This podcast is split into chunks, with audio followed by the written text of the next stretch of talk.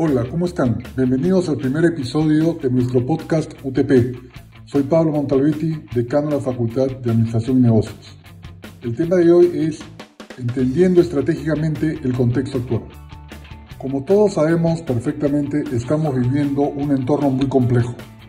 Un entorno que los norteamericanos llamaron un entorno VICA. Este nombre proviene a raíz del atentado de las Torres Gemelas en Nueva York y no es que hoy vivamos un entorno de terrorismo o un problema político, sino por el shock de la noticia, el impacto que tuvo a nivel mundial, el número de personas fallecidas, etc.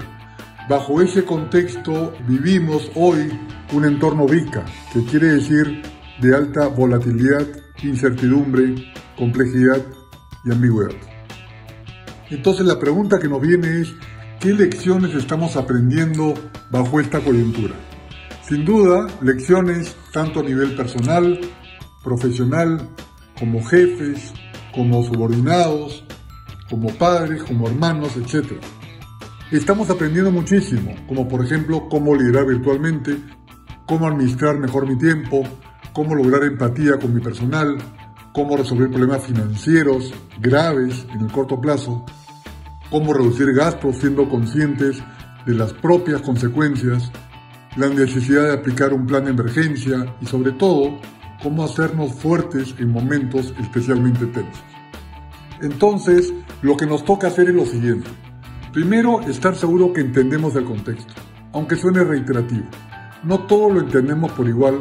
Hay algunos que piensan que es un contexto al cual vamos a, terminado este periodo, vamos a regresar a la situación normal y otros donde creen que los cambios han venido para quedarse.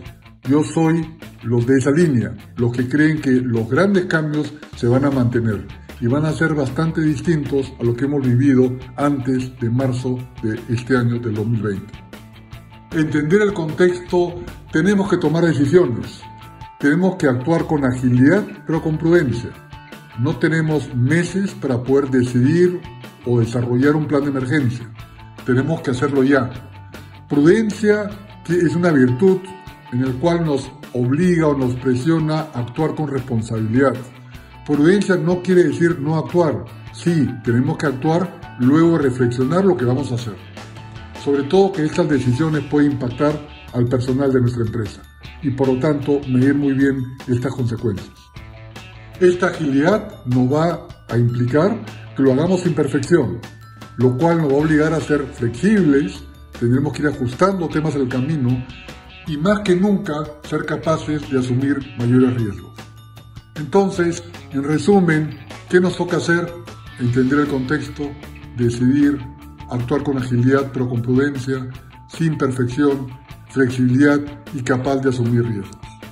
Con esta idea quiero que ustedes se queden y muchas gracias por escucharnos en este episodio y los esperamos en el próximo en el cual hablaremos sobre transformación personal como base para la transformación organizacional. Gracias.